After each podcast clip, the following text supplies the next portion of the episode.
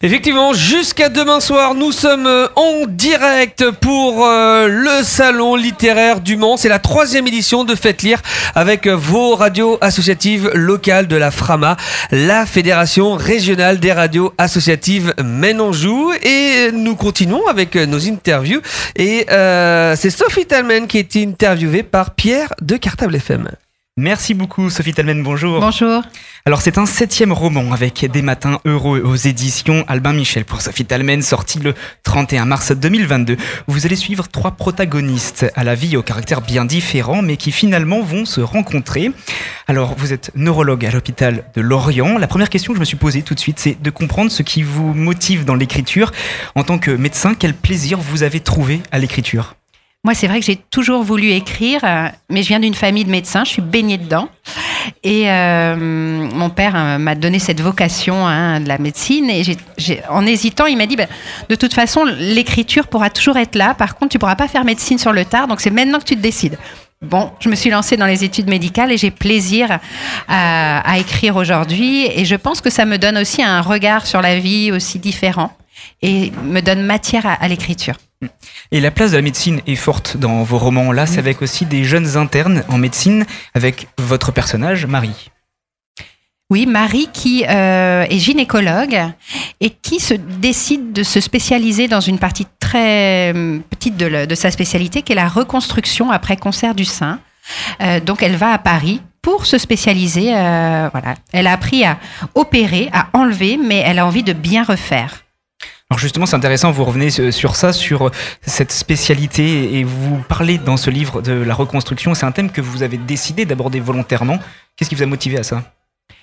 C'est un thème qui m'intéresse et j'avais vraiment envie de traiter de, la femme, du rapport au corps, et je trouvais que c'était un bon, angle pour aborder ce thème-là. Et euh, je le dis à mes lectrices, c'est vraiment à chaque fois, je, l'aborde sous forme de petite scène à l'hôpital, mais j'aborde pas du tout le versant maladie, j'aborde le fait de, de, se reconstruire, de se sentir belle après une dure épreuve. Et, j'ai appris plein de choses, moi qui suis neurologue de formation. J'aime bien aller euh, apprendre aussi d'autres spécialités, euh, de m'intéresser à d'autres thèmes. Et voilà, j'ai appris plein de techniques différentes et même euh, aussi ces femmes qui veulent avoir des beaux tatouages autour de leurs cicatrices, soit pour cacher, soit pour mettre en valeur, soit et, et ça, ça m'a voilà, j'ai intégré dans mon histoire. Parce que c'est pas forcément connu ça justement. Non, c'est pas forcément connu. C'est intéressant de, mm. revenir dessus. Quel lien vous avez avec les internes, vous qui êtes euh, bah, Moi j'étais euh, interne. Euh, j'ai des internes dans mon service, donc j'ai ce rôle maintenant de formation.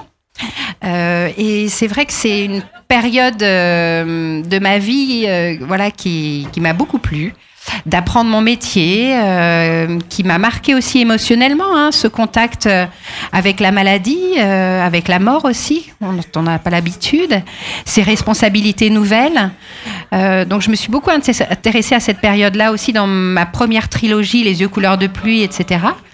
Et voilà, je suis mes petits internes qui grandissent sous forme d'une saga où maintenant c'est des histoires indépendantes, parallèles, où on les retrouve, ils deviennent secondaires. Euh, dans, mes nouvelles histoires, mais je m'amuse ouais, à les suivre. Hmm. Parce que là, on a parlé de Marie, il faut qu'on revienne aussi sur les deux autres protagonistes, hein, bien sûr, avec un vécu très différent. Elsa et Guillaume. Elle vient de la rue et elle se protège de tout. Lui, il travaille dans un pub, donc il est plutôt rustre mais attachant.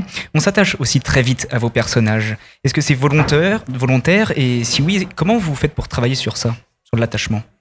Oui, c'est vrai que bah, c'est volontaire. Moi, je m'y attache, donc je pense que mes lecteurs s'y attachent aussi. Mais quand je, décris un personnage, euh, j'essaye de rentrer dans des, détails qui font que bah, le lecteur va, tout de suite l'imaginer et peut-être s'identifier aussi. Et moi, dans mon travail d'écriture, quand je me mets dans leur peau, euh, j'y suis vraiment.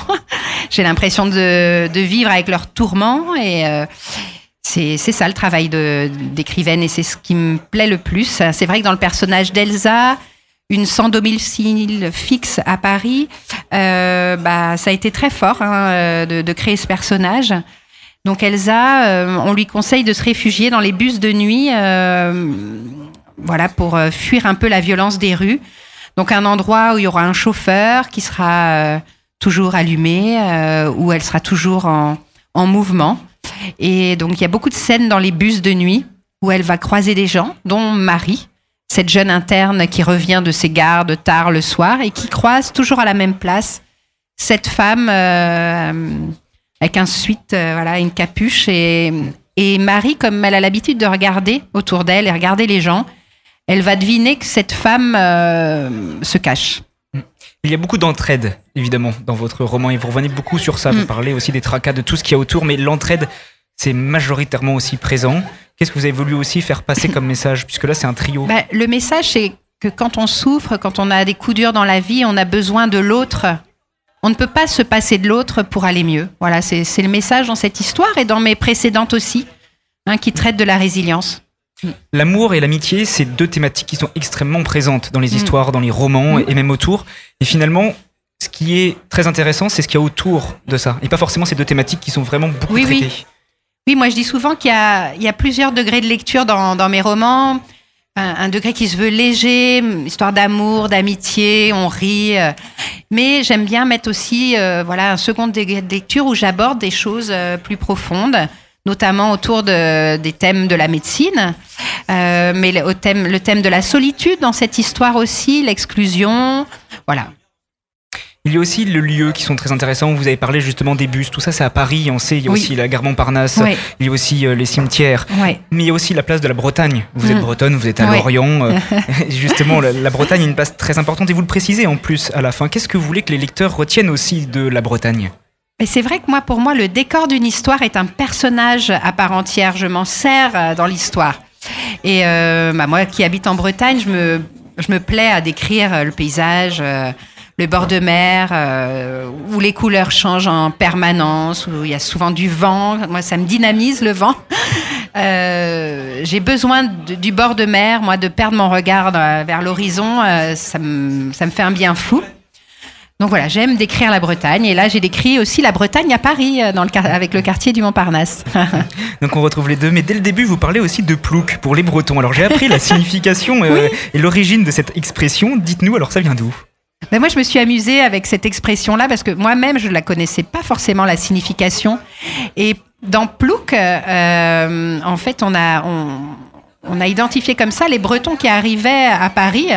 Hein, surtout euh, au début euh, du, deuxième, du 19e siècle. Et en fait, parce que Plouc, euh, c'est le début de plein de villes, notamment dans le Finistère, Plouzané, voilà, Plougastel. Il y a plein de villes qui commencent par Plou en Bretagne, donc on, les appelait les Ploucs. Donc vous êtes une plouc et je suis un plouc. Voilà, aussi on est, on est, des des ploucs ploucs, tous les deux. mais fiers de l'être.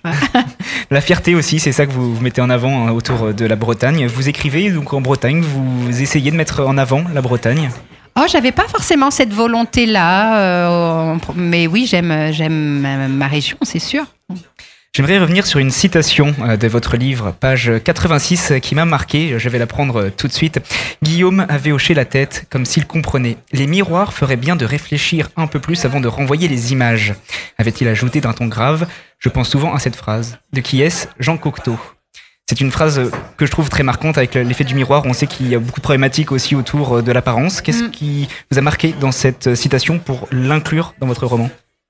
Bah, Je trouvais qu'elle résumait bien euh, hum, bah, mon histoire sur justement le rapport euh, au corps, euh, l'image qu'on a de soi qui est pas forcément la bonne. La confiance en soi, ça traite de plein de choses en fait cette histoire et voilà si je l'ai mis à ce moment-là de, de l'histoire, c'est que je trouve qu'elle illustrait bien voilà le, les émotions de mon personnage et voilà. Vous allez continuer euh, dans les euh, prochains mois à écrire encore euh, sur cette thématique et sur euh, vos personnages? Oui, moi je dis souvent que euh, j'écris le soir, moi après le travail euh, à l'hôpital. Ça me détend, ça libère les émotions, donc c'est vraiment un équilibre de vie. Donc je suis très régulière dans l'écriture. Donc mon prochain roman paraîtra euh, au printemps prochain. Donc vous êtes en cours d'écriture? Ah oui, oui, toujours. Et ça va se passer aussi en Bretagne cette fois-ci Ça va se passer en Bretagne et sur l'île de Groix cette fois.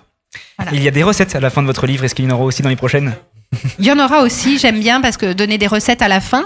Comme ça, mes lecteurs, quand ils ont fini l'histoire, et ben, ils, ils peuvent refaire les recettes et, s'immerger une, une deuxième fois dans l'histoire, mais différemment. Et vous, Sophie Tamel, vous l'avez fait Ces recettes, vous les Ah aviez oui, oui, euh, je réalisées? Ouais, ouais, ouais, je les teste. Bon, je suis une piètre cuisinière, mais euh, je teste quand même. Merci beaucoup pour vos réponses. Sophie Talmen. Donc, euh, des matins heureux, c'est disponible chez Albin Michel. Et Sophie Talmen qu'on retrouve également ce week-end au Salon du Livre du Mans où on est en direct avec euh, les radios de la FRAMA, la Fédération des radios associatives dans notre département de la Sarthe. Et justement, dans un instant, un autre, une autre personne qui sera présente avec nous, ce sera Eric de Fréquencier. Et on va recevoir un des organisateurs de ce salon, ce sera l'association La 25e heure du livre. Bien, juste après.